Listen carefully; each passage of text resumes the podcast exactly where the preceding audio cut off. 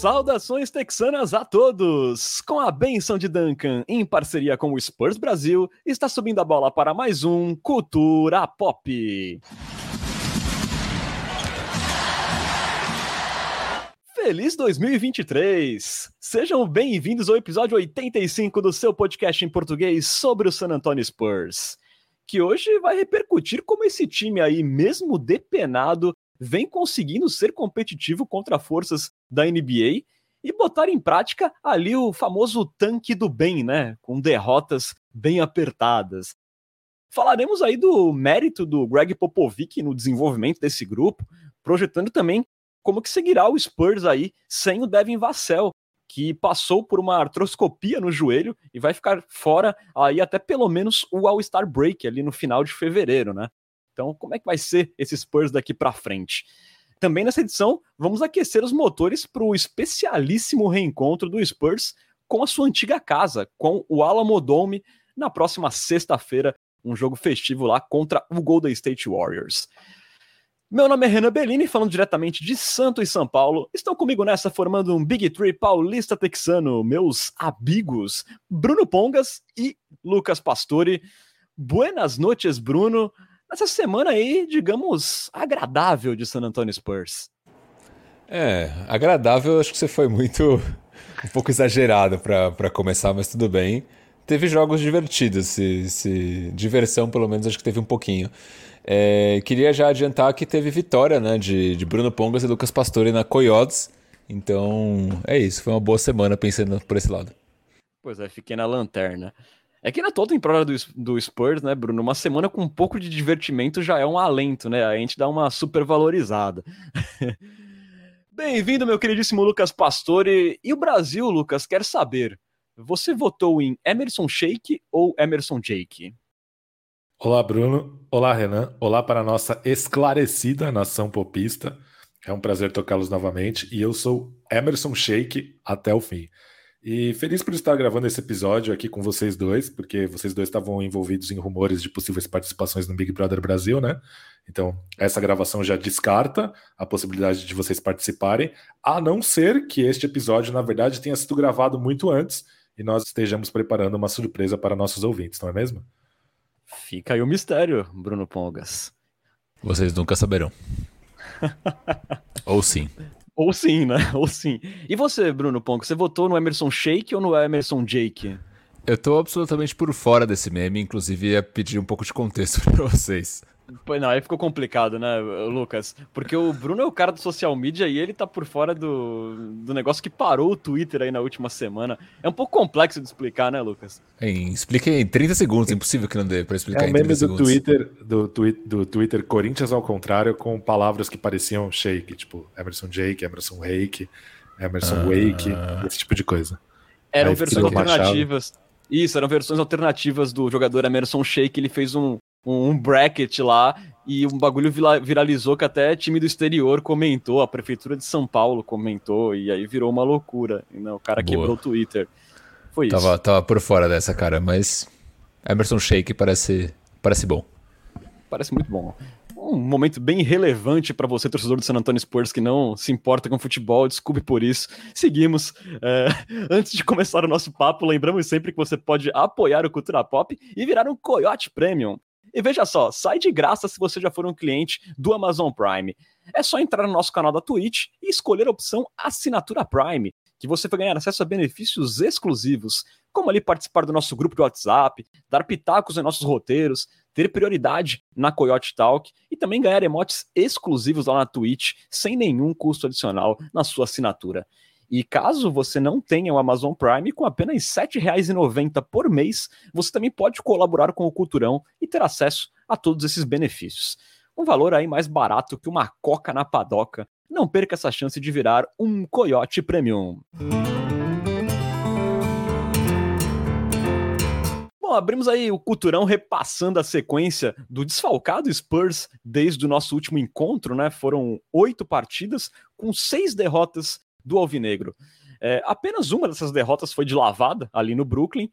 De resto, derrotas ali apertadas na estrada para Knicks e Grizzlies, duas vezes para Grizzlies, e também para Mavericks e Celtics dentro do AT&T Center. É, já as duas vitórias do Spurs também foram dentro de casa, né? Contra ali o miserável Detroit Pistons e contra o desfalcado New York Knicks por 122 a 115. Esse jogo do Knicks, né, que foi o primeiro da sequência, uma vitória assim bem bacana, uma das vitórias mais empolgantes ali da temporada. O time jogando com bastante energia. É, com esse 2-6, o Spurs chega à metade da temporada regular com 13 vitórias e 29 derrotas, ocupando a vice-lanterna do Oeste e sendo a quarta pior campanha geral da liga. É, Bruno, Spurs aí jogou sem o Vassell na sequência inteira, né? Ele passou por uma artroscopia no joelho, vai ficar fora aí até quase março, né?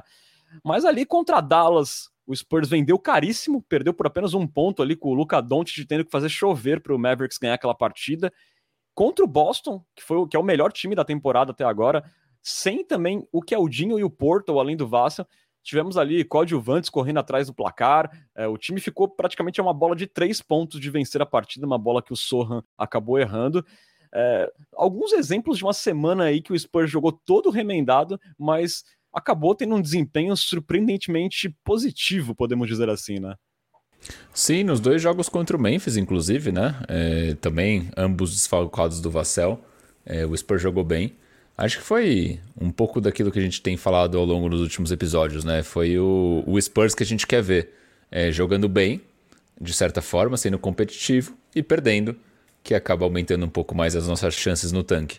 É um pouco inesperado, né? A gente ganhar, ganhar não, né? Ter jogos competitivos nesse nível contra times tão fortes sem os nossos principais jogadores, né? O jogo sem Vassell, sem Keldon e sem Purdle. Se eu tivesse que apostar, eu apostaria que o Spurs perderia de, de 20, de 30, né? E, e não foi o que aconteceu. É, fato é que, mesmo sem esses jogadores, o Spurs teve um ataque minimamente decente nessa última sequência. Né? O Spurs foi o 18 melhor ataque ou o 12 pior, dependendo do ponto de vista. Mas o Spurs é o quarto pior ataque da temporada como um todo. Então, mesmo sem esses jogadores que são importantes ofensivamente, principalmente o Vassell, o Spurs conseguiu é, se virar bem, bem, entre aspas, né? bem para o patamar Spurs é, nessa última sequência. Acho que foi isso que fez que o Spurs é, fosse minimamente competitivo nessa sequência, né? Porque defensivamente falando, a defesa continua sendo o calcanhar de Aquiles do Spurs. Né? Até puxei alguns dados aqui e de fato a defesa do Spurs é muito ruim. O Spurs teve a terceira pior defesa da sequência, né? então aqui mais para ilustrar é, a ruindade defensiva do Spurs. Na temporada como um todo, o Spurs está entre as piores defesas e o Spurs tem sido péssimo em todos, todas as estatísticas que você olha defensivas, o Spurs tem ido mal. Quando a gente pega, por exemplo, pontos no garrafão, o Spurs é o terceiro pior time que mais toma bola de. mais toma cesta dentro do garrafão. Transição. O Spurs está entre os 10 piores times na, na, na transição defensiva. É, pontos de segunda chance. O Spurs é o terceiro time que mais permite pontos de segunda chance. Então a defesa é, foi ruim nessa última sequência. Tem sido ruim ao longo de toda a temporada e a gente não vê uma perspectiva de melhora. Né? Então, é, com o Spurs melhorando um pouco o ataque, a gente conseguiu minimamente competir mas enquanto a gente tiver uma defesa que está entre as três piores, cinco piores, eu acho que esse time não vai ter grandes aspirações. O que está dentro do que a gente espera, então tudo bem. Exatamente. É, e até em algum aspecto que o Spurs conseguiu ser um pouquinho melhor na defesa, ele levou um pouco de azar, eu diria, né? Porque um dos problemas do Spurs tem sido a defesa de perímetro nessa temporada, né? E nessa, nessa sequência aí de oito partidas, o Spurs diminuiu o número de tiros totalmente livres, né? Tiros wide open cedidos ao adversário, né? Na temporada regular, a média tem sido de 17 por partida. Nessa sequência, cedeu apenas 12.4 por partida tiros wide open. Só que os adversários do Spurs converteram ali quase 54% deles, né? Então, assim, o que o Spurs deu um pouco menos, mas os adversários aproveitaram muito bem e castigaram o Spurs da linha dos três pontos da mesma forma, onde passaram algumas das derrotas do Spurs nessa sequência, né? Como vem passando, né, em toda a temporada regular. É...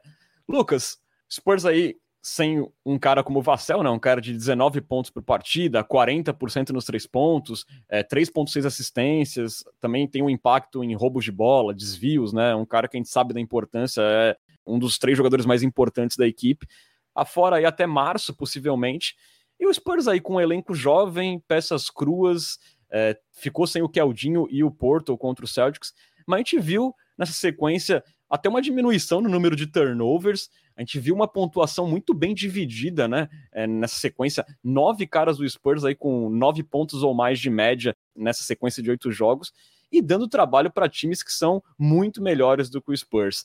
É, dá para a gente explicar é, um, esse desempenho tão honesto do Spurs com tão pouco talento bruto, podemos dizer assim? Ah, acho que a, a, explicação atende pelo nome de Greg Popovich, né? O nosso famigerado velho senil. É, o Spurs ele é historicamente um time bem treinado, historicamente um time que cuida muito bem da bola. É, isso tem sido mais fácil de fazer essa temporada, tem um armador como o Trey Jones, claro, mas o Trey Jones também é um armador da escola Greg Popovich de armadores, que já formou tantos jogadores como George Hill, Corey Joseph, é, próprio Dejante Murray, Derek White, que foram caras que em algum momento melhoraram o, cuidado com a bola. E o Spurs, nessa era ruim, digamos assim, pós-troca do Judas, é um time que foi piorando temporada a temporada, mas é um time que ele nunca se vence, né? Ele é um time que pode ter defensores ruins, mas ele dificilmente comete erros bizonhos de rotação. Ele é um time que historicamente cuida bem da bola. Então ele não é um time como é o Detroit Pistons dessa temporada, que basta você entrar em quadra para ganhar. Se você é um time melhor que o Spurs, você tem que entrar em quadra e provar que você é melhor para ganhar, que foi o que aconteceu com a maioria dos times nessa temporada. Mas o Spurs não é um time que vai dar a vitória de presente. Então, acho que tem a ver com isso. É, o Spurs não tem muitos alas que defendem e ataquem, atacam nessa temporada, né? Geralmente são caras que são muito são bons de um lado da quadra e não são bons do outro. É, acho que as exceções talvez sejam o Vassell e o Richardson, mas Nessa sequência, o Spurs acabou jogando, acabou dando mais minutos para os caras que defendem um pouco melhor, né? O Langford, o, o Bates Diop. Talvez isso ajude a explicar um pouco essa melhora que você disse, de não deixar os adversários tão, tanto livres. E também tem a parte de ter enfrentado o Knicks e o Pistons, mas tudo bem. É, então é isso. mas sem dúvida foi impressionante sem o Vassell. O Vassell, para mim, é, é, o melhor jogador do Spurs da temporada, óbvio. A gente tem visto né, o, o nosso Leia o Pão, que além de poetista é trezista, vem falando que várias estatísticas avançadas mostram que o Tre tem um impacto, tem o impacto mais positivo do time na temporada, mas acho que grande parte disso é o fato do Vassell estar sendo super utilizado, né? Ele está tendo um papel muito grande, né? De ser o, o, principal, o principal foco ofensivo de um time. Eu acho que isso é muito grande para ele, principalmente no momento que ele está hoje. Então é natural que ele vá forçar algumas bolas, vai cometer alguns turnovers, a bola vai ficar um pouco estagnada na mão dele. É, mas sem dúvidas, para mim, ele é o mais talentoso do time. Então, ter conseguido essa sequência sem ele, sim, foi bem impressionante. E é mais uma amostra do talento do nosso querido algodão. Nosso bom velhinho, né? A gente viu aí um Spurs que não teve assim um ataque concentrado na mão de um cara, mais, né? Como a gente estava vendo com o Devin Vassell, mas a gente viu assim a pontuação bem distribuída nessa sequência. E outro ponto que foi positivo, que a gente pode dizer que teve um avanço nessa semana, é, com o time assim jogando no modo mais coletivo, foi uma certa diminuição no, número de turnovers, que também vem sendo um pesadelo do Spurs na temporada. Né? O Spurs, em cinco dos oito jogos, teve turnovers abaixo da sua média na temporada, né? que é de 16. Né? Então o Spurs ficou na casa de 12, 13. É, menos bolas desperdiçadas também ajudaram o Spurs a conseguir ser mais competitivo, mas por outro lado, né, em momentos assim mais clutch, mais decisivos, a gente viu que o Spurs sentiu falta, né, de um cara que nem o Vassell, especialmente nesse último jogo com o Memphis, né, é, quando o Spurs precisava fazer pontos na parte final de jogo, mas a gente claramente não tinha um go-to-guy ali para produzir cestas, né, então acabou esticando demais a corda desse grupo que o Spurs tinha disponível nesses últimos jogos, mas de qualquer forma foi positivo pelo menos essa competitividade da equipe. É, então, eu ia comentar, você falou disso do, do Vassell como go-to guy, eu acho que é interessante, porque de fato ele tem feito esse papel ao longo da temporada, em alguns jogos melhor do que outros, né? Mas sem ele, tá claro que o, o Keldon Johnson não é esse cara, definitivamente, né? E não dá mostras de que vai ser, no, pelo menos no médio prazo. Acho que ele vai ser, parece que vai ser um coadjuvante pela carreira toda, né? Exato. É, eu também fiquei com essa sensação, né? O Keldinho teve uma boa semana, teve dois jogos seguidos de 30 pontos ali contra Knicks e Mavs, é, mas ele segue capengando da linha dos três pontos, não conseguiu ainda retomar o ritmo do início da temporada, né? É, ele foi bem nesse jogo aí contra o Mavs, né? Ele acertou quatro de cinco bolas de três pontos, mas no restante da sequência ele tijolou bastante, terminou ali com 34% só de aproveitamento dos três pontos, e realmente a gente não conseguiu ver ele tendo essa criatividade é, no ataque e assumindo ali como o, o cara do time, né, Lucas? Sim, é, mas eu sinceramente acho que nem o Vassel é esse cara e sinceramente duvido que um dia ele vai chegar a ser, a não ser que ele se torne um coadjuvante especialista no momento do, do fechamento, como por exemplo o Robert Horry ou o Lou Williams. Mas eu também acho que não é muito a do Vassel que ele está sendo improvisado nesse papel simplesmente porque ele é o jogador mais talentoso de um time ruim. É, mas sim, é, ele tem um pouco mais de vocação que o Keldon Johnson, sem dúvidas é, porque ele, enfim, bate a bola com a cabeça um pouco mais erguida e tal. Mas eu não acho que o, o, o Vassel um dia vai ser o cara que, faltando 20 segundos, dá a bola na mão dele e ele vai criar um arremesso se separando do defensor com consistência, fazer isso noite sim, noite não. Então acho que mais um sintoma da, da triste temporada que vivemos. Pois é, eu tenho um pouquinho, uma visão um pouquinho diferente do, do Lucas. Eu já vejo um potencial assim maior no, no Vassel para ele ser esse cara que cria o próprio arremesso e que tem uma bola no final. Eu acho que ele pode ser um, um Chris Middleton da vida. Assim, um cara que não vai ser. Que não é o ideal você ter ele como a primeira opção do seu ataque, mas é um cara assim que pode é, fazer essas bolas em alguns momentos, né? Mas claramente é, ele ainda não está pronto para ser uma primeira opção ofensiva, isso eu estou de total acordo.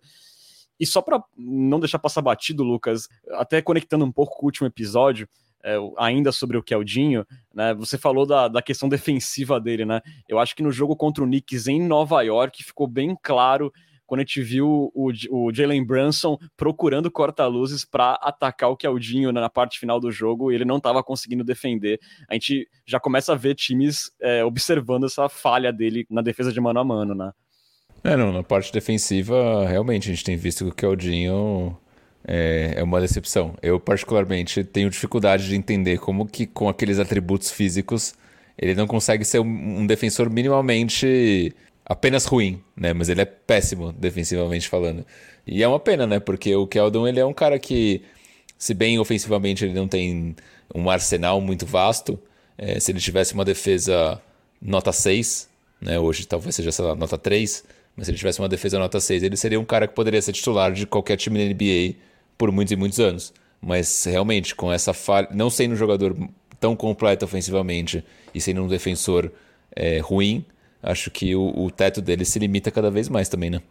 Já que a gente entrou aqui no momento ranheta do Cultura Pop, a gente está preocupado com a durabilidade do Vassel ou ainda não? É, é, é um bom estávamos? ponto. É um bom ponto isso, né? Porque essas lesões têm se repetido, né? E agora ele faz uma cirurgia, perde mais jogos. É, é um ponto, pelo menos a, a, luz amarela acho que já tá acesa já, viu? Eu diria que sim também. Não, não é a primeira vez, né? Então preocupa de certa forma. Ele, ele não tem 30 jogos ainda na temporada, né? Muito provavelmente não vai jogar metade dos jogos. Se ele só voltar em março mesmo. Dificilmente ele chega a 41, então... E eu não sei, né? E pelo menos a princípio não parece que seja um, um algum tipo de migué é, é, ele ter sido poupado em muitos jogos. Eu acho que isso não tá na cabeça do Pop. É, só o fato da gente ter feito hack a Adams contra o Grizzlies mostra que o Pop tá tentando vencer os jogos, né? Então eu acho que realmente é um ponto aí pra gente se preocupar, pra gente observar se essas lesõezinhas é, que tiram o cara de, semana, de duas semanas, três semanas, vão se repetindo aí com, com o Vassell. Esperamos aí que essa artroscopia aí funcione e ele tenha né, alguma sequência na parte final da temporada. Até porque não é como se ele estivesse fazendo a diferença a ponto de não, que nem, que era, que nem era com o Thunder com o SJ, né? Pô, o cara tá jogando tanto que vamos dar uma segurada aqui que ele tá atrapalhando. Não era o caso do Vassell no Spurs, né? Porque o Spurs continuava perdendo com o Vassell. Exato, tem até aqui o recorde do Spurs sem o Devin Vassell. O Spurs venceu 4 e perdeu 5. Então, assim, não foi uma grande diferença, né? Tá quase uma campanha 50%. É. Eu tava puxando aqui, o Pesca trouxe esse ponto de preocupação em relação a lesões. E na temporada passada ele jogou 71 jogos.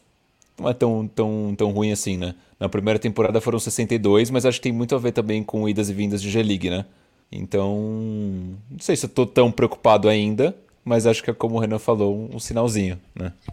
É, pelo menos nessa temporada acho que dá pra gente ligar esse sinalzinho. Vamos ver aí como é que ele volta dessa artroscopia e seguir observando, torcer para que seja só uma temporada típica mesmo. Vocês falaram rapidamente do Trey Jones, eu acho que só vale uma pincelada aqui, né? Porque ele teve uma semana assim bem bacana, né?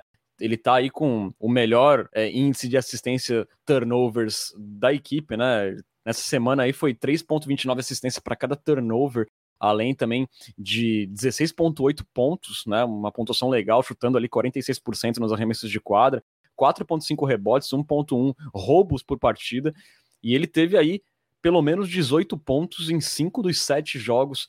É, a gente tem visto aí o Tre comandando muito bem esse ataque, mas também a, atacando a cesta é, de forma agressiva em muitas posses, né, Lucas? Ele é um cara assim que a gente vê ele sendo bastante veloz, especialmente em transição. É, eu até tive a oportunidade de assistir é os jogos do Spurs em transmissões de outros times aí ultimamente, e muita gente fica impressionado com essa velocidade do Trey Jones. Eu fiz essa pergunta para ti semana passada sobre o Sohan, mas agora eu faço mais sobre o Trey. Por essa meia temporada do Trey Jones, é, as suas expectativas com ele subiram de alguma forma ou você acha que está na mesma ainda? Tá, não sei, uma boa pergunta. É, não como o Sochan, certamente. Acho que o, Trey Jones ele é um cara muito consistente, muito regular, né? Ele é o cara que, que faz o que se espera de um armador.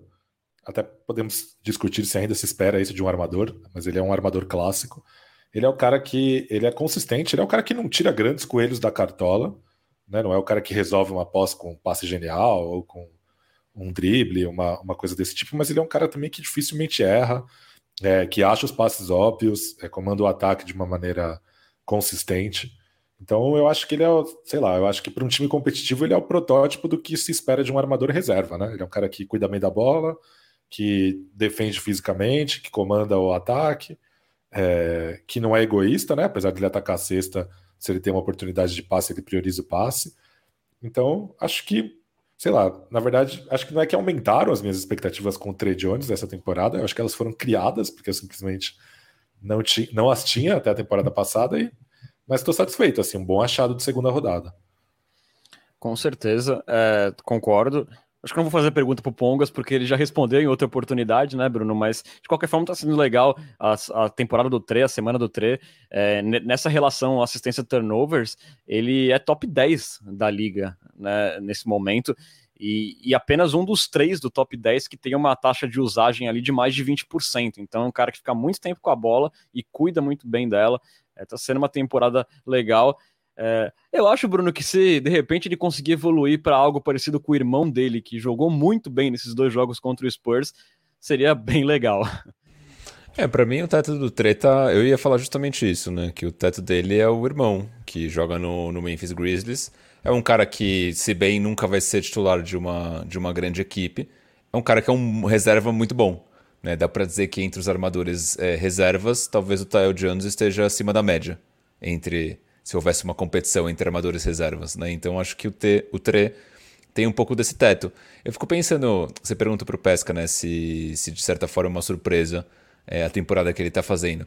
Eu acho que sim, mas ao mesmo tempo eu lembro que antes do começo da temporada a gente chegou a discutir é, se ele faria triples, doubles magros e quantos ele poderia chegar a fazer. Então acho que de certa forma a gente tinha alguma expectativa é, bastante positiva relacionada a ele e acho que ele vem se bem ele ainda não chegou no triple-double magro, acho que ele vem cumprindo bem essa expectativa. Eu lembro que no Twitter ali do Culturão, na época do começo da temporada, eu cheguei a, a fazer um post falando que eu, para mim, eu teria ele como titular e não o Josh Primo, né? Que era uma discussão que se tinha na época se o Spurs não deveria usar o Primo é, diretamente. Porque eu particularmente gosto do estilo do Tre, acho ele um jogador muito bom e como o Pesca falou, ele é um cara que ele é confiável.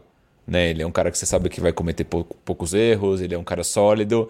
Se bem não tem talvez o, o, o, potencial que tinha o primo, é um cara que ele pode coordenar o time é, muito bem. Então acho que é uma surpresa, mas não é, sabe? Então fica meio que nesse, nesse limbo entre ser e não ser.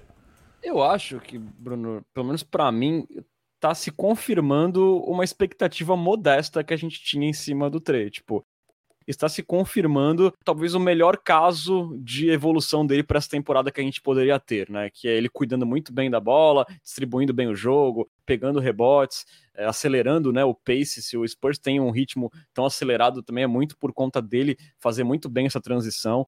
Então acho que está entregando muito bem o Trey Jones para a gente, mas no mundo ideal, ele não pode ser o armador titular para o nosso futuro se a gente quiser pensar em título nos próximos anos, né? Eu acho que isso aqui nós três concordamos.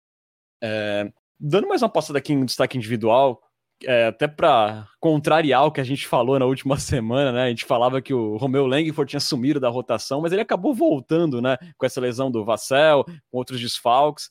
É, e logo de cara ele já foi assim para queimar nossa língua, né? Conseguiu ali o career high contra o New York Knicks, 23 pontos, chutando 11 de 16 e teve aí nessa sequência médias de 10.4 pontos, chutando 48% nos arremessos de quadra, 3.1 rebotes. Teve a melhor relação assistência turnovers do time na sequência ali com 3.50. É verdade que não foram muitas, o volume foi baixo, né? Ali 14 assistências e só 4 turnovers, mas um sinalzinho de vida ali no ataque, né? Lucas Pastor e você que é o grande fã aí de Romeo Langford. É, de qualquer forma, acho que é uma boa notícia a gente ver mais um jovem conseguindo é, dar um sinal de vida e, e ganhar espaço né, nesse time do Spurs essa temporada, que o desenvolvimento, sem dúvida nenhuma, é o principal aspecto que a gente preza, né? É boa notícia, né, para essa torcida que se acostumou a comemorar pouco, né? A grande verdade é essa. Mas sim, eu sou romeusista ele é um cara que pô, se esforça muito na defesa, né? E ele tem muita disciplina. Ele é um cara que você vê ali movimento de perna, trabalho de pés, atividade dos braços e tal. Ele é um cara que defende muito bem e até funciona como condutor de bola secundário, né? Tem, me surpreendeu nessa sequência assim a fluidez do drible dele e tal. É, tem uma visão de quadra razoável até, mas o problema é o chute mesmo, né? Ele acertou um pouco mais das, de um quarto das bolas de três que ele tentou na, temporada e chutou poucas, né? Ele só chutou 38 bolas e converteu 10. É, e aí você já tem ali no quinteto o Porto, o Sochan e o Trey Jones, aí fica ruim para o nosso querido Romeu, né? É, mas é isso, assim, essa temporada é para isso mesmo, para colocar esses caras para jogarem, para entender onde estão os buracos de cada um, onde estão as forças de cada um, qual é o plano de desenvolvimento individual para cada um e fazer esses caras competirem, né? Que bom que nessa altura da, da temporada eles ainda estão competindo. Você vê, por exemplo, o Houston e Detroit com, com dificuldade para isso. Pode até se discutir se o elenco de Houston tem mais, mais talento que o de San Antonio, mas os caras já, já era, a temporada já era. Você vê os jogos deles, eles começam ali competitivo e no meio do segundo quarto já vira uma bagunça. Então é bom, assim, é, é, é um, é um sinal positivo e é mais uma coisa que o Spurs é, tirou de uma troca em que ele, nem de, de perto, era o, o, mais atrativo, né? A gente fez a troca do Derek White principalmente por causa da escolha e conseguir tirar algo de mais um ativo é, é uma coisa positiva, assim, creio eu. Concordo, né? Veio ali de troco nessa troca o, o Romeo Langford, a gente pode falar assim. E a gente tinha até dúvida se ele não ia ser cortado nessa última off-season, né? Então ele foi mantido e tem conseguido mostrar alguma coisa nos últimos jogos. Vamos ver se ele pode ser aproveitado aí no Spurs para o futuro e se manter na NBA também, né? É... Aqui, fechando alguns destaques individuais que eu acho válido falar. O, o Zach Collins, acho que teve uma semana muito legal, é, né? Tipo, teve aí contra a Boston 18 pontos, 12 rebotes, 5 assistências. Terminou o jogo, inclusive, contra a Boston, né? Contra a Boston, que foi um jogo apertado, no lugar do Porto. Contra a Memphis, outro double-double. É... Bruno, é um cara assim que a gente às vezes esquece, né? Que tem 25 anos, o Collins, mas até pelo tempo que ele tá na NBA, pelo tempo que ele passou machucado, mas tem sido bacana ver ele saudável, jogando bem aí como um backup. É, ele que tem um contrato não garantido de 7 milhões. Você acha que é um cara que, por essa temporada dele saudável até aqui, dá para pensar nele do, pro futuro do Spurs? Ou de repente tentar agora usar ele como uma moeda de troca nessa trade deadline? É, para o futuro de, de longo, longuíssimo prazo, acho que é difícil falar, né? Porque é um cara que já tem seus 25, 25 anos, você falou, né? Não lembro se 25 ou 26. 25, seus 25, 25 anos. Mas é um cara que, sem dúvidas, valeria a pena você mantê-lo no time. Assim como o próprio Romeo Langford, né? O Langford é um cara que hoje, se você me perguntasse, você quer ficar com o Langford para a temporada que vem? Cara, eu diria que sim à frente de Stellan Johnson, à frente de Keita Bates Diop. Eu acho que hoje o Langford tem mais potencial. Então acho que eu vejo o Zach Collins é, mais temporadas em San Antonio, né? Principalmente agora que ele chegou no estágio de saúde física, que parece que está bem.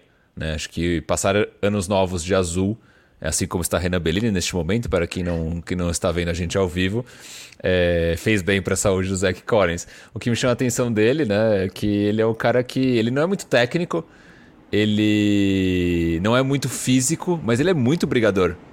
Né? Ele tem muita raça, ele tipo, disputa toda a bola, ele dá trombada, ele vai na base da força. Então é um cara que é, seria o, o, popular raçudo né? na, na, linguagem do esporte. Isso acaba, querendo ou não, também é, te cativando nele de alguma forma. Então, sim, respondendo a sua pergunta de forma direta, é um cara que eu gostaria de manter no time. Acho que ele deve ficar em San Antonio, né? Num... O Spurs vai ter espaço salarial, acho que. Não sei se o mercado vai estar muito aquecido também para o Zach Collins. É... Então manteria ele manteria o próprio Romeo Langford também. Boa. Eu, uma observação que eu faria sobre o Zach Collins Sim, ele é muito lutador, muito brigador, mas acho que também não dá pra gente confundir ele, por exemplo, com o Drew Eubanks, né? Eu acho que ele até tem mais, bem jamais, mais Jamais, jamais, sim. Tem mais técnica. Inclusive, uma das coisas que eu acho muito legal no Zach Collins, é até mais na parte ofensiva, que eu acho que ele não, que ele não é tão abusado fisicamente como às vezes na defesa ele acaba sendo, mas ele tem um trabalho de pés bem legal ali, a finalização dele dentro do garrafão é bastante interessante, assim.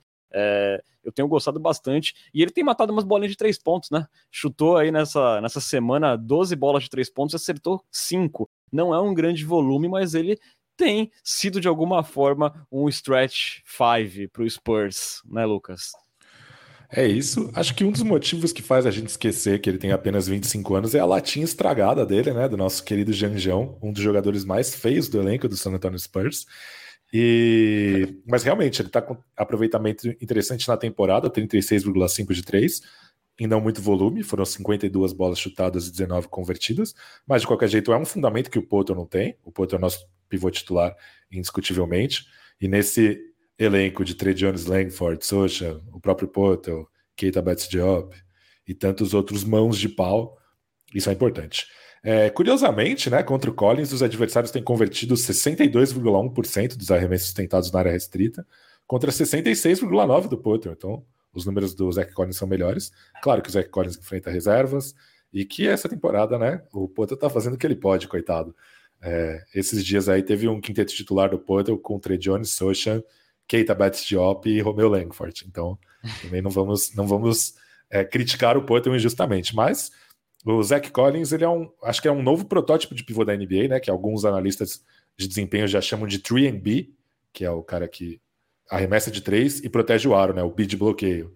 Então, quem sabe aí um caminho viável a longo prazo. Eu acho que hoje no Spurs não existe jogador introcável, né? Talvez o Sochan seja o que mais se aproxima disso, mas vai saber, né? E eu só não trocaria o Zach Collins e o Potel porque daí, caso o Spurs não pegue o Embamiama, você cria um problema gigante para a próxima temporada. Enfim, não dá para jogar uma temporada inteira com Dieng e Bassey. Por mais sinais positivos que o Bassey deu na temporada, você acaba criando um problema. Mas eu trocaria um dos dois tranquilamente se uma proposta boa chegar na mesa. E acho que são dois caras com valores de mercado, principalmente por causa dos contratos amigáveis que eles têm. O Zach Collins e o Romeo Langford eles são a prova viva de que tudo que a gente fala acontece o contrário, né? Então, pois falar é. no começo da temporada, eu falei: não se iludam. Zach Collins não é um stretch 5 ou um stretch 4. De fato, eu acho que ele não é ainda, mas ele tem sido o melhor que a encomenda. E no último episódio a gente falou: não, Langford fora da rotação, tá fora e tal, e voltou. Então, tudo. Ou seja, o Spurs não vai pegar o Embanyama. É isso, estamos cravando aqui. É, o Spurs não vai pegar o Embanyama. Gravem bem isso daí, que fé.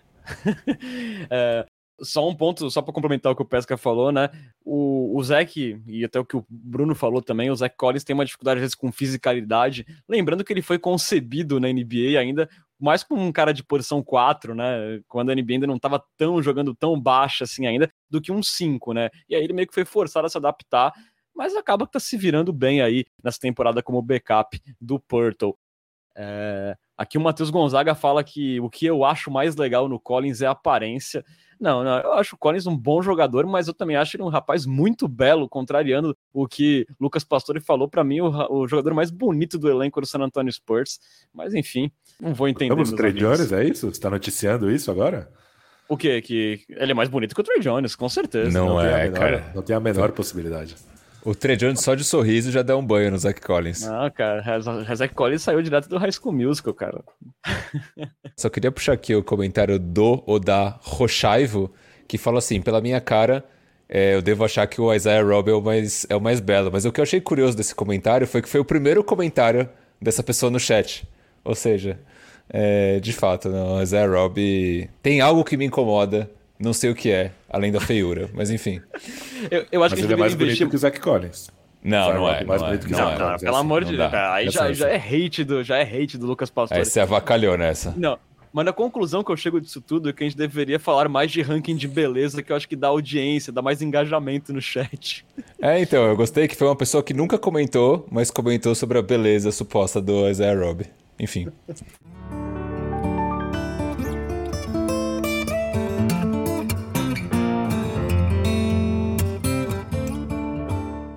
Passando então aqui rapidamente por mais duas notícias da semana, né? É, uma é que rolou uma troca ali bem relevante para o Spurs, né?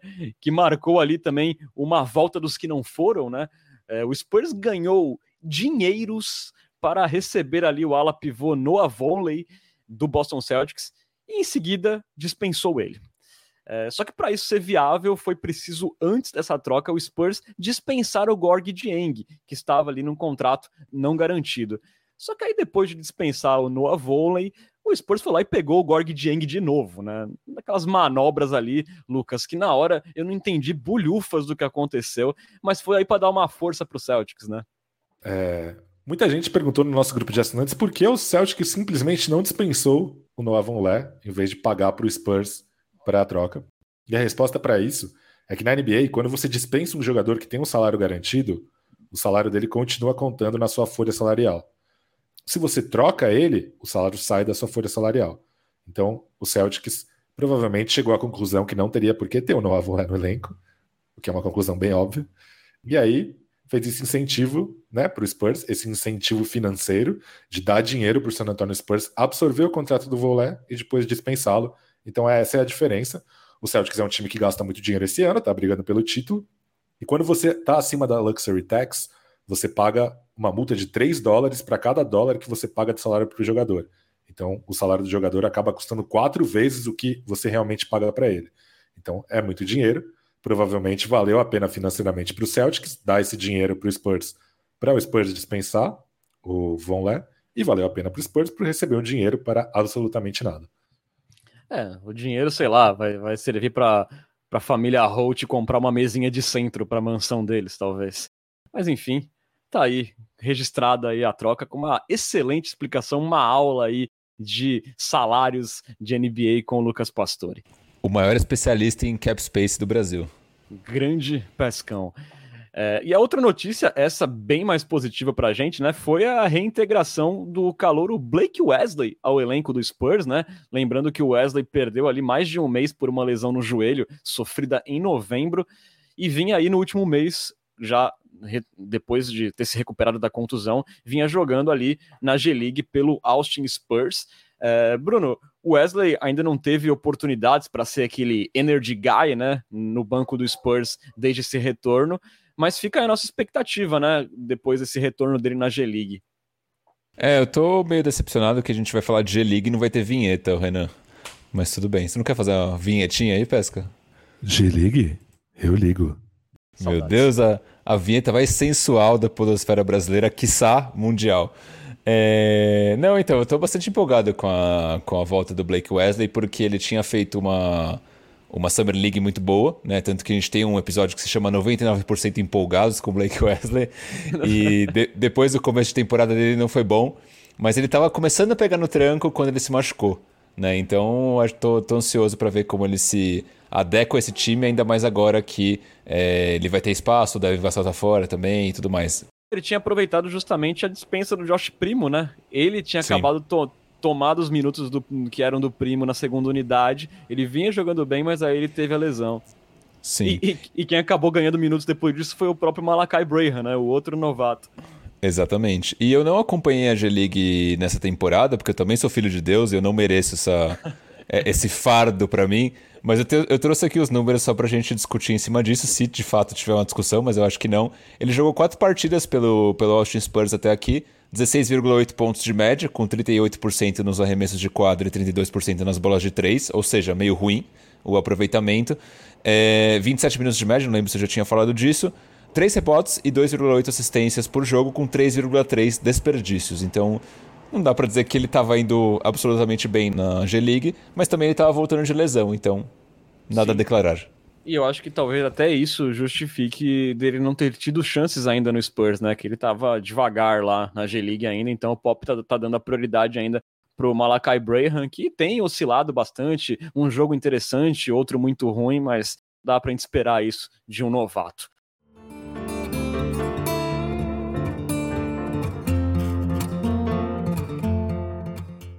Bom, senhores, passando então para falar da próxima sequência do Spurs, que logo de cara reserva aí o jogo mais especial dessa temporada, que comemora 50 anos da franquia em San Antônio.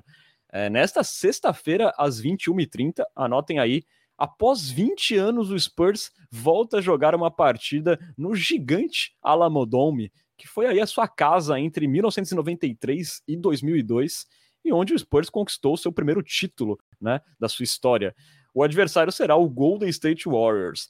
É, além aí de toda a nostalgia envolvida, né, a expectativa é que o San Antonio quebre o recorde de maior público da história da NBA, que é ali de um Chicago Bulls e Atlanta Hawks em Atlanta em 1998, quando ali o Georgia Dome, né, que era um estádio de futebol americano, recebeu 62 mil pessoas. É, para esse jogo agora no Alamodome, nessa sexta, o Spurs já vendeu mais de 63 mil ingressos. Então a expectativa é que esse recorde seja batido. É, Para a gente ter uma ideia aí da dimensão do evento, empregadores lá da cidade de San Antônio decretaram jornada só de meio período na sexta-feira para que a nação popista local pudesse comparecer em peso. Também temos uma grande quantidade de ingressos em preços mais populares colocados à venda.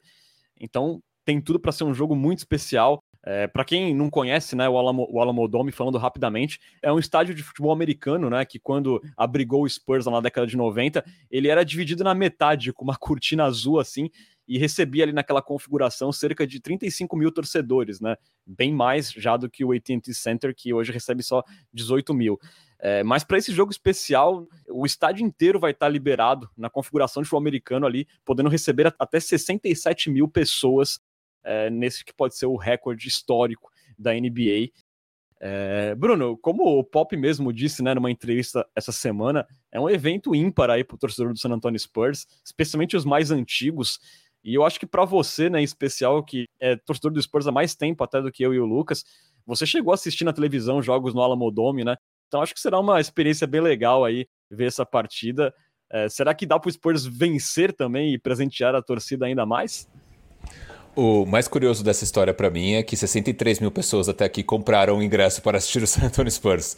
É, ou seja, eles não têm onde investir melhor esse dinheiro. Mas não, brincadeiras à parte, eu acho que sim, tem como a gente vencer. O Warriors não é um time que vem jogando bem fora de casa nessa temporada, né? Então o pessoal até tem brincado bastante que o, que o Warriors é um time que só joga bem é, jogando lá em São Francisco. Então acho que Existe chance sim. Acho que vai ser difícil, né? Porque o Spurs vem desfalcado, o que a gente já tem falado, Devin Vassell. A gente não sabe se vai ter mais alguma ausência de última hora, que vai ter algum piriri, né? Que isso também misteriosamente sempre acontece em San Antonio. Acho que o pessoal pega pesado ali na comida mexicana. Mas acho que vai ser, assim, bem, bastante nostálgico, né? Não só para no caso para mim, que assisti alguns jogos, na época passava pouco na TV, mas consegui assistir alguns jogos, mas para quem é local e, e pôde acompanhar o Spurs nesse, nesse período, acho que deve ser bem, bem curioso. Assim. Gostaria de, de estar. Uma, um jogo de basquete com 65 mil pessoas não é todo dia que se vê, né? Exato, né? E deve ter um clima até de pegada de playoff. Imagino que a torcida em San Antônio queira muito vencer esse jogo, né? É, vai ser, assim, muito nostálgico mesmo. É, Lucas, inclusive vai ser o único jogo do Spurs nesse ano com transmissão de TV nacional lá nos Estados Unidos, né? Vai passar na ESPN o jogo. E eu acho que pode ser aí a única inflada no nosso orgulho, né? Nesse, nessa temporada, né? Que está sendo bastante complicado, um ano de tanque. É, o que, que, você espera aí desse jogo que tem tudo para ser festivo contra um Warriors aí que, como o Bruno falou, é o pior visitante da NBA e vem aí de três derrotas, inclusive duas em casa para os tancados Pistons e Magic. Acho que dá para vencer aí fazer a festa, né? É, eu achei legal que você falou que é um dos jogos mais especiais da temporada, o que não diz absolutamente nada sobre o jogo, né? É, porque é uma temporada livre de coisas especiais. Mas esse jogo sim é muito legal. É, eu acho que o Spurs tem feito um trabalho muito legal nessas últimas temporadas na questão de manter a comunidade conectada principalmente porque é uma questão de. Enfim, quando você tem o Tim Duncan, você não precisa se esforçar para para ter a comunidade por perto. Quando você tem o Dominic Barlow, você precisa se, esforçar mais um pouco. E o Spurs tem se esforçado com, com uniformes, com noites comemorativas, e agora com essa partida que tem tudo para ser muito especial. Eu, sinceramente, não boto muita fé. O Warriors tem sofrido muita verdade, mas sofreu muito com lesões, é, até com suspensão do Draymond Green, para variar e tal, né? Mas, enfim, que pelo menos não seja uma, uma daquelas partidas que terminou no segundo quarto, com, sei lá, o Warriors abrindo 90 pontos de diferença. Até acho que foi legal da parte do Spurs marcar esse jogo contra o Warriors, porque, enfim, não teria por que esse jogo ser Spurs e Magic ou Charlotte. É, é legal também, é um incentivo para a comunidade você fazer esse jogo é, com atrações de primeiro nível, né? Como é o Stephen Curry. Então vamos ver, vamos torcer para que o jogo seja pelo menos equilibrado, mas eu sinceramente não boto muita fé, não. Nesse espírito que o Pesca falou, né? O Spurs teve batalhas aí memoráveis contra o, contra o Lakers no Alamodome, né? Poderia ser um jogo contra o Lakers, acho que seria, seria divertido até pela, pelo fervor da rivalidade que já existiu entre as duas equipes, né? O Warriors, por mais que é, seja um time é, forte, com atrações interessantes, não, não tem, acho que, tanto esse quê de rivalidade como o Lakers, né? Ah, com certeza não tem. É, até seria uma curiosidade, né? Porque o último jogo do Spurs no Alamodome foi a semifinais de conferência do Oeste de 2002, né? Que a gente perdeu. Foi o último jogo do Spurs no Alamodome. Só que tem outra curiosidade: o primeiro jogo no Alamodome do Spurs, depois que se mudou da Hemisphere Arena para o Alamodome, foi contra o Golden State Warriors. E, e, o Spurs venceu esse jogo na oportunidade. Então, assim, é, tem ali um fator histórico. Eu acho também que tem a parte legal do, do técnico do Warriors o Steve Kerr, que foi um cara que participou da história ali dentro do Alamodome. É, capaz que até tenha alguma, alguma saudação a ele em algum momento. Vai ser um dia, assim, acho que de muitas homenagens. É, do Sean Elliott sendo muito mencionado, mais do que já é, por causa do arremesso histórico que ele deu lá contra o Portland Trail Blazers. É, eu ia falar isso, que talvez fosse legal ser contra o Portland Trail Blazers, né? E também o Golden State Warriors de Kildare Weatherspoon, ou ainda ou não mais, não sei. Irrelevante. Acho que não, hein? Irrelevante. Eu acho, eu acho que Sabe o que seria legal, Renan Bellini? Eu tenho certeza que você chancelaria essa ideia. Spurs e Clippers com Sacripanta jogando, 65 mil pessoas no ouvido do Sacripanta durante 48 minutos. Pois é, a galera jogando moeda, assim, né? Aquele clima Libertadores no Alamodome. Não, seria muito bom. É, o, o, Pesca falou, né, desse lance, tipo, de, de jogos, assim, que pensando matematicamente, pensando em tabela, não querem dizer algum, muita coisa, mas eles acontecem eventualmente. Eu lembro daquele jogo do retorno do Judas a San Antonio, que o AT&T Center tava bombando, parecia a final de NBA, né? E eu acho que por todo o contexto histórico é, das 50 temporadas em San Antonio, do Spurs voltando ao Alamodome depois de 20 anos, eu acho que vai estar uma panela de pressão ali é, mesmo sendo contra o Warriors, que não é um time de maior rivalidade, mas acho que vai ser um ambiente bem diferenciado. Se eu fosse você, torcedor do Spurs, eu não falei isso em nenhum momento da temporada, mas eu não perderia esta partida. Eu acho que vai ser uma partida legal de ver e até de torcer para o Spurs. Seria bem legal essa vitória, na minha visão. É... Passando então agora aqui para o restante né, da sequência do Spurs após o jogo no Alamodome, serão mais três jogos em casa, só que no AT&T Center contra times ali de zona de playoff e mais um na estrada, né? Então tem ali domingo contra o Sacramento Kings, que é o quarto colocado na Conferência Oeste, quem diria 2023, hein?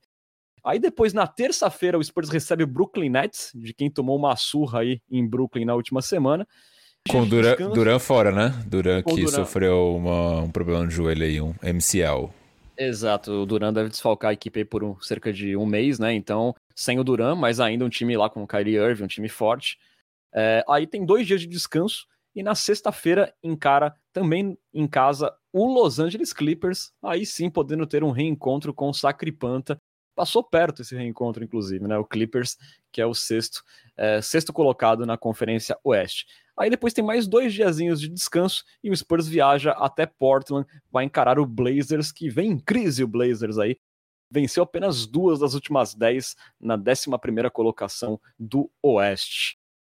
Então, senhores, contando aí o jogo então com o Warriors no Alamodome, o que podemos esperar dessa sequência? Warriors, Kings, Nets e Clippers em casa e Portland na estrada. Começando pelo Lucas Pastore.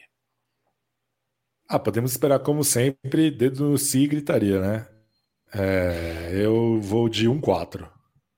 1-4. Quem que a gente vence, Lucas? A gente vencerá o Portland. Portanto, o Lucas está sendo do clube do pessimismo aí no jogo do Alamodome. É, e você, Bruno Pongas, o que você espera da sequência aí? Eu vou seguir Lucas Pastore mais uma semana, 1-4. Boa. Eu, como sempre sou o patrocinado pela Frostbank aqui, optando por otimismo, eu vou de 2-3 nessa. Aí com vitória contra o Golden State Warriors também, além do Portland Trail Blazers. 2-3 é otimismo. Como diria o motorista de ônibus, né? A que ponto chegamos? pois é, meus Exato. amigos. Placar da Coyotes, Renan Bellini? Por favor, por favor.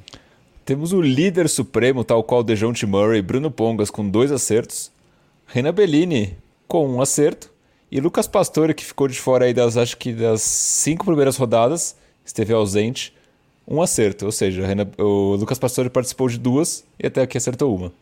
Não, mentira, Lucas Pastore está 100%. Você participou de uma e acertou uma. Exato. Então você está empatado comigo, né, Lucas Pastore? É, no placar sim, no aproveitamento. Tá, tá, na tá na sua frente. e falando em aproveitamento, né, senhor? Só dando aquele panorama rápido da Copa no Imbaniama, né? O cenário aí para o próximo draft.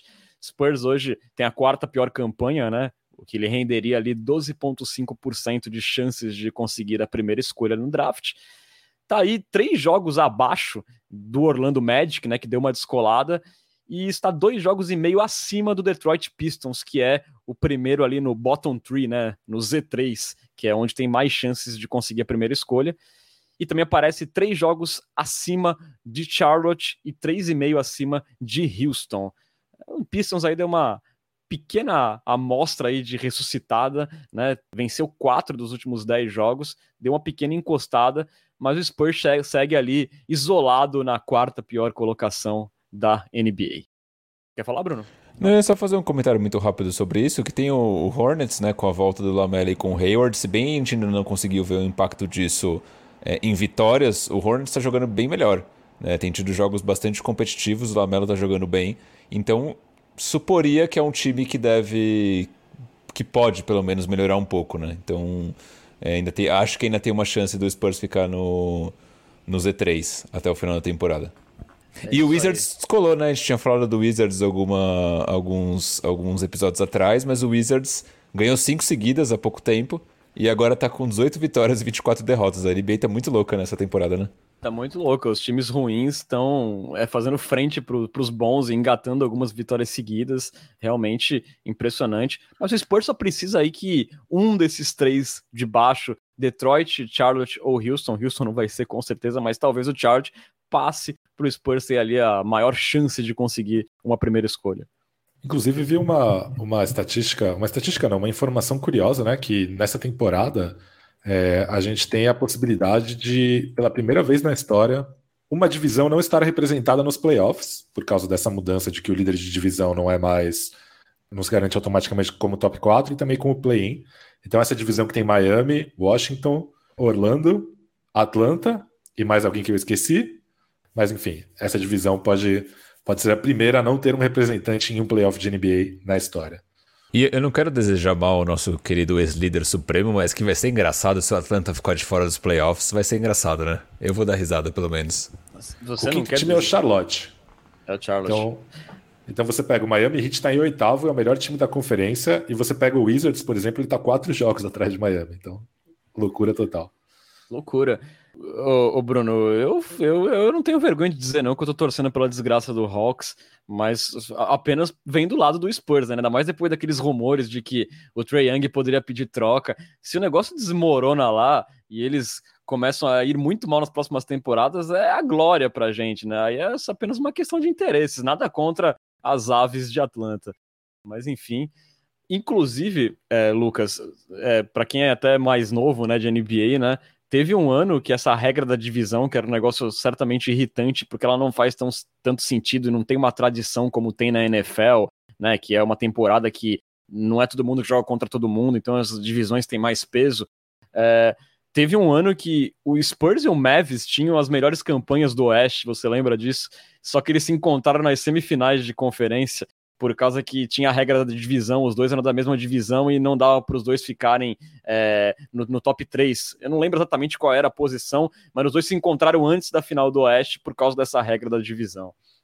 É, eu lembro também de uma vez que o Spurs foi para a última rodada, podendo ficar entre terceiro, de terceiro a sétimo, e acabou perdendo para o Pelicans, numa época que o Spurs era muito freguês do Pelicans e caiu para sétimo. E acho que foi a temporada que a gente enfrentou o Clippers, não foi? E perdeu Foi, foi a temporada que, do potencial back-to-back -back, que fez a gente encontrar o Clippers naquela série desgraçada. Mas enfim, é isso aí, fica a menção. Então, as divisões hoje na NBA a gente pode falar que são apenas figurativas. Bom, vamos caminhando aí para a parte final do nosso podcast, então, galera, onde tem sempre aquela nossa conversa gostosa com os assinantes. Está na hora da queridíssima Coyote Talk. Coyote Talk. Começando com ele, Lucas Arruda. Ele pergunta assim: Chegando no meio da temporada, qual a projeção completamente absurda e precipitada de teto que vocês têm para o Sohan? E aí? É, a minha é Draymond Green sem temperamento. É... Sem temperamento? Mas o Draymond Green já não tem temperamento. Como não? não acho que. Não, é, ele quer dizer sem, o, sem a cabeça esquentada do Draymond Green. Ah, okay. O teto entendi, do Socha é o Draymond Green, mas sem o temperamento do Draymond Green. Entendi, entendi, entendi. Mas o Lucas Arruda pediu algo mais sonhador, né? Então eu diria as habilidades do Draymond Green de armar o jogo, de defender, ainda sendo um bom chutador de três pontos. Se vocês querem projeção precipitada e absurda, para mim o Sacripanta que passa melhor. Caraca. Não, a tua ganhou, velho. Isso, ganhou. É, isso é precipitado e absurdo. É, tipo, eu... Draymond Green eu esperaria algo nessa linha já. Não, tá. Fecha com a sua, Bruno. Fecha com a sua. Sacripanta que passa melhor? Tamo alinhado todo mundo? Pô. Não, mas faltou uma qualidade. Sacripanta Caráter, que né? Pa... Sacripanta que passa melhor e que não é um Judas safado, né? Sim, total. Total.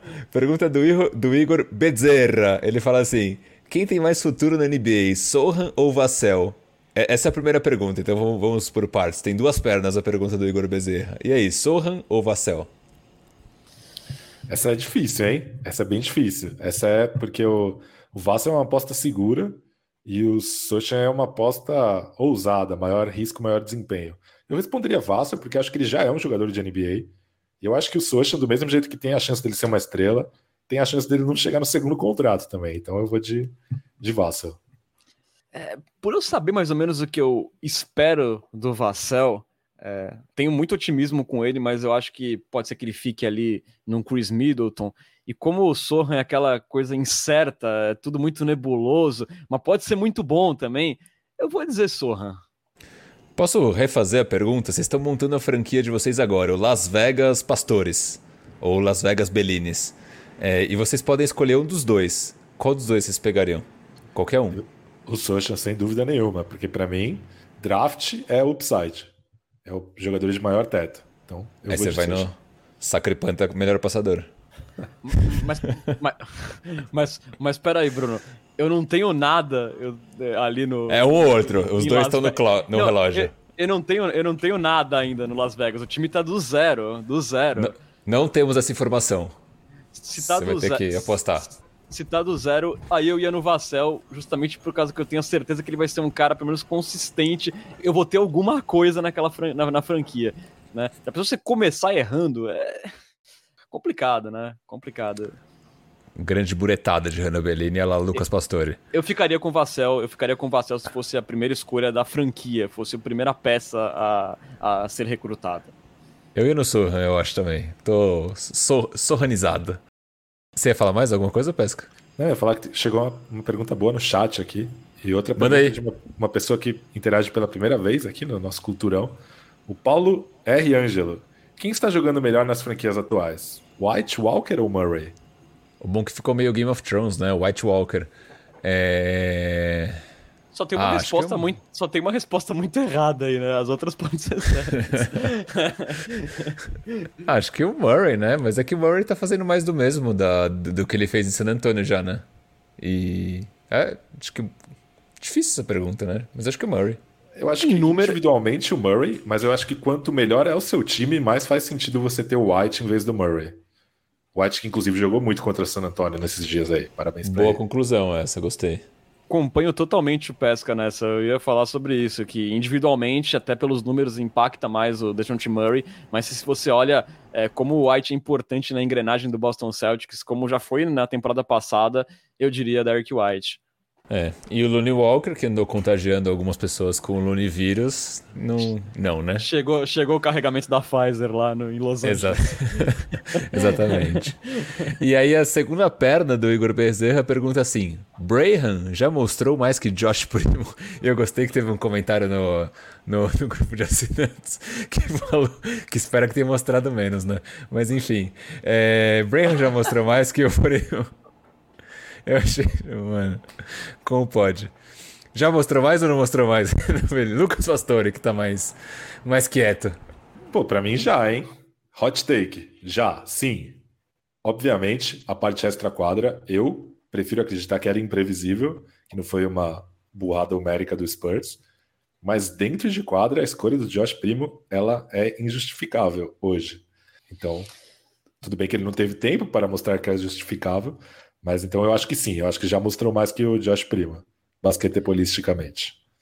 Em quadra, eu diria que tá na mesma, em quadra, né? Fora não vamos opinar, mas em quadra eu diria que tá meio que na mesma, assim, sabe? Porque o Primo ainda dava alguns flashes, alguns lampejos de, de estrela.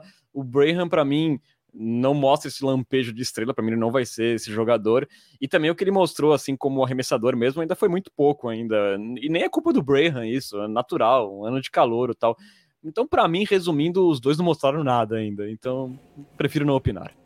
É, eu vou mais da linha do Renan nessa também. Eu acho que o, o, os flashes do Primo são mais promissores do que os do Braham quando a gente viu ele em quadro, né?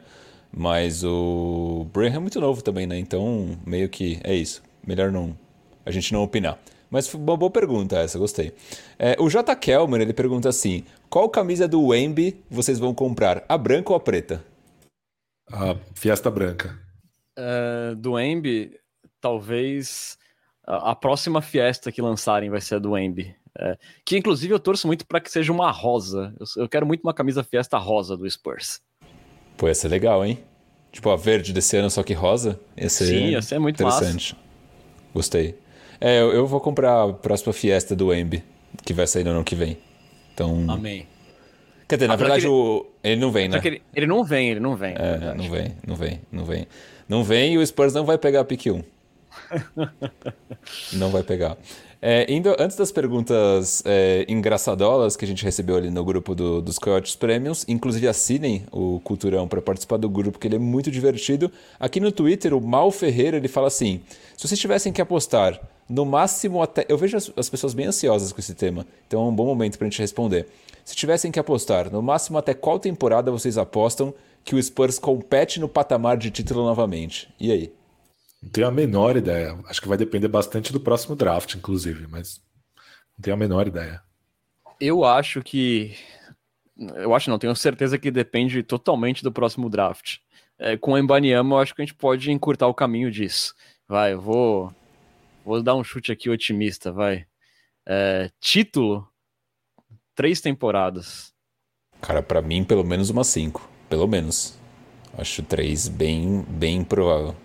É, eu fico imaginando se o Embanyama chega na liga com o impacto do Tim Duncan. Mas veja que o Duncan chegou no Spurs já com um time que tinha David Robinson e tudo mais, né? Ele não chegou ali no meio de um monte de cego também, né? Tem esse sim, fator sim, um pouco, de certa mas, forma. Mas, mas a, gente tem, a gente também não é uma, uma terra totalmente arrasada e temos escolhas de draft no próximos, nos próximos anos, que também podem melhorar o time. E e eu tô partindo do princípio, eu estou muito iludido com o Embanyama, tipo, com o que esse cara pode fazer, porque realmente é só assustador os vídeos dele. É. Pena que não vai fazer, né? É... o Thiago Moisés fez uma pergunta parecida no Twitter. Se ele, ele pergunta se tem alguma esperança para um futuro a médio prazo. Aí eu perguntei o que é médio prazo? Ele, 3, 4 anos. Mas acho que a resposta é a mesma, né? Depende do próximo draft, muito Depende muito do próximo draft. Não, e eu falei do, do, time, mas vai, vamos falar então do LeBron, né? O LeBron transformou um catado do Cleveland rapidamente num contender. Vai saber. E, e como era ruim aquele Cleveland, hein? Meu Nossa Deus. senhora, terrível, cara. Aquele Cleveland sem o LeBron é pior que esse Spurs atual. Vou mandar o hot take aqui, é lá Lucas Pastore. Não, é pior, é pior, é pior, é pior. Não, é pior e pior até que o Dallas Mavericks atual sem o Luca Doncic também, que convenhamos também é uma tristeza. Né? É uma, uma tristeza. É, mas Exatamente. o Doncic chegou com o Novitsky também, né? Isso faz bastante diferença. É. O, o Dallas sem o Luca Doncic nunca existiu. É, mas depois que ele chegou, que trocaram aquela leva, né? Que ainda se acreditava no Dennis Smith Jr. no começo tal. É, o Dallas foi fazendo um time assim ao redor do Doncic e eu acho que eles estão pagando ainda o preço, acho não, tenho certeza, estão pagando o preço da aposta equivocada no, no Porzingis, né? Então, esse montaréu de contrato ruim que eles têm, de team hardware, que deixam eles meio engessados para melhorar o time, ainda é sequela daquela, daquela investida no Porzingis. É. O Mavis que perdeu o Jalen Brunson, né? Que tá super bem no Knicks. Então, Exato. Más escolhas levando a, a um mau futuro, né? Fico triste com uma notícia dessas. Exatamente. No momento que o Renan Benini solta fogos aqui no estúdio. É, perguntas aleatórias. O Matheus Gonzaga, a.k.a. Labs and Trees, a.k.a. Marfão Vivo de Trey Jones na galáxia, ele pergunta assim: Como me tornar um líder?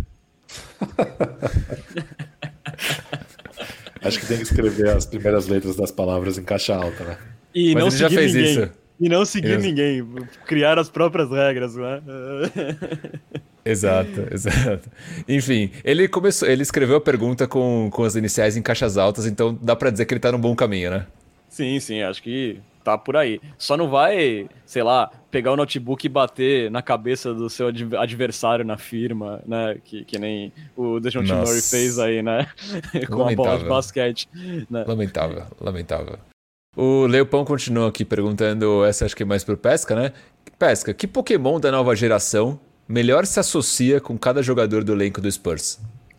Pesquisei, mas fui só o quinteto titular, porque eu me empolguei, né? Aí ninguém quer saber qual Pokémon é o Charles Bassey. Mas enfim.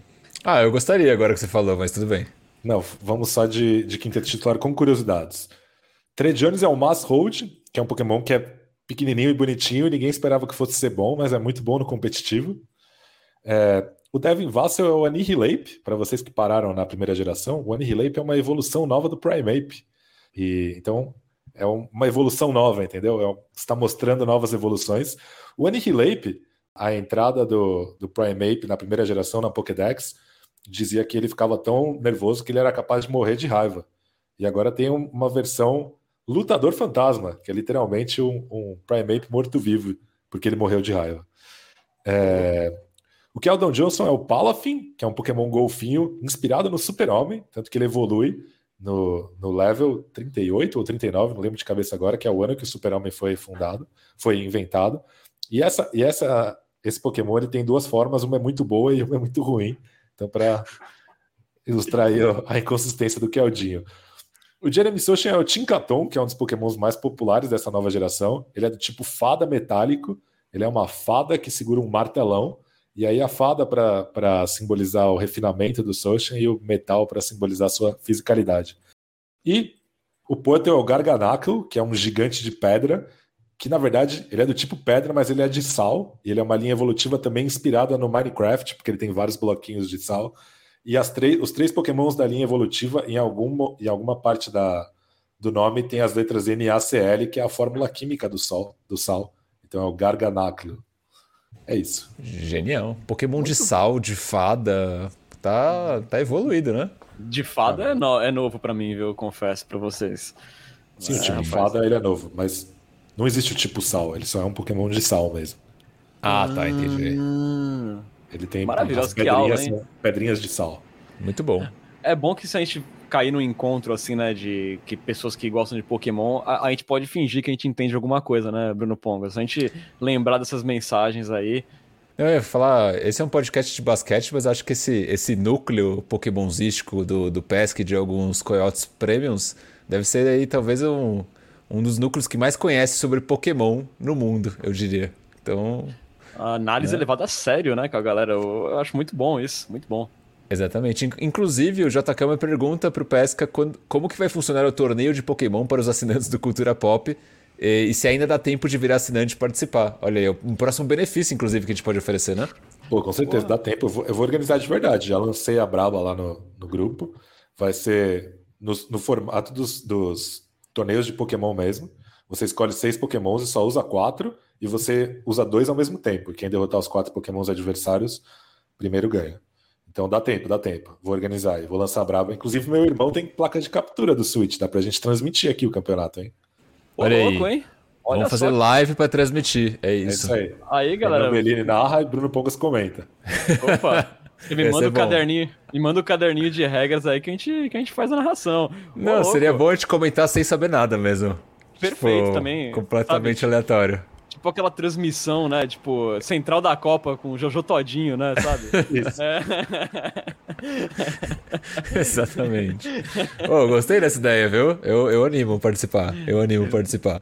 Então, galera, fique aí, então atento, hein? Mais uma coisa pra gente colocar no nosso jabá a partir da próxima semana aí. Você vira Coyote Prêmio e pode participar de um torneio de Pokémon só com torcedores do San Antonio Spurs. Olha que maravilha. Exatamente. O, pra gente já encaminhar pro final, o Alex Avian pergunta: Hoje só tem uma pergunta a ser feita. Quem merece entrar no BBB da Casa de Vidro? Eu acompanhei muito pouco, mas pra mim o, o cara ruivo e a menina ruiva acho que tem potencial de causar bastante, né? Ou não? Cara, eles, dois, eles dois foram os que não entraram.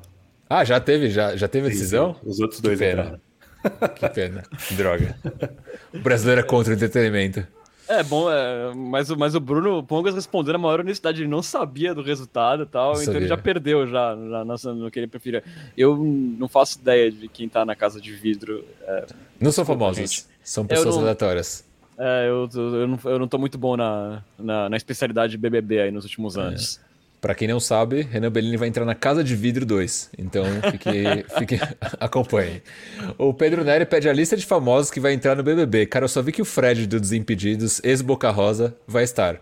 É... E tem a pagodeira lá que o Pesca falou também, que eu nunca ouvi falar. A Marvila. Tem, a... tem, tem uma ex-Rouge também. Ah, eu vi Mas... essa também. Ex-Rouge, cara. Globo tem o cara de sapato. melhores. Cara de sapato. Ex-UFC? Tudo a... ex, né? Ex alguma coisa. Tem a, a Grifal, que é uma atriz. Não conheço. E tem o. A jogadora de vôlei, não tem? A não tem Alves, essa aí? Kay Alves. Kay, Eu sei Alves. Podiam incluir umas personalidades esportivas também, né? Tipo Luan, ex-jogador do Corinthians. é, Alexandre Pato, acho que daria. Felipe Melo. Um entretenimento. Sim, nossa, Felipe Melo seria entretenimento garantido. Exatamente. É, aí o, o, Igor Bezerra ele pergunta assim: qual membro do Big Tree paulista texano seria eliminado primeiro no BBB e qual seria o candidato a vencer o programa? Essa é uma boa pergunta. Ah, eu acho que eu seria meio planta no BBB. Eu ia ficar meio de bode, assim, querendo dormir o tempo inteiro, comer e tal.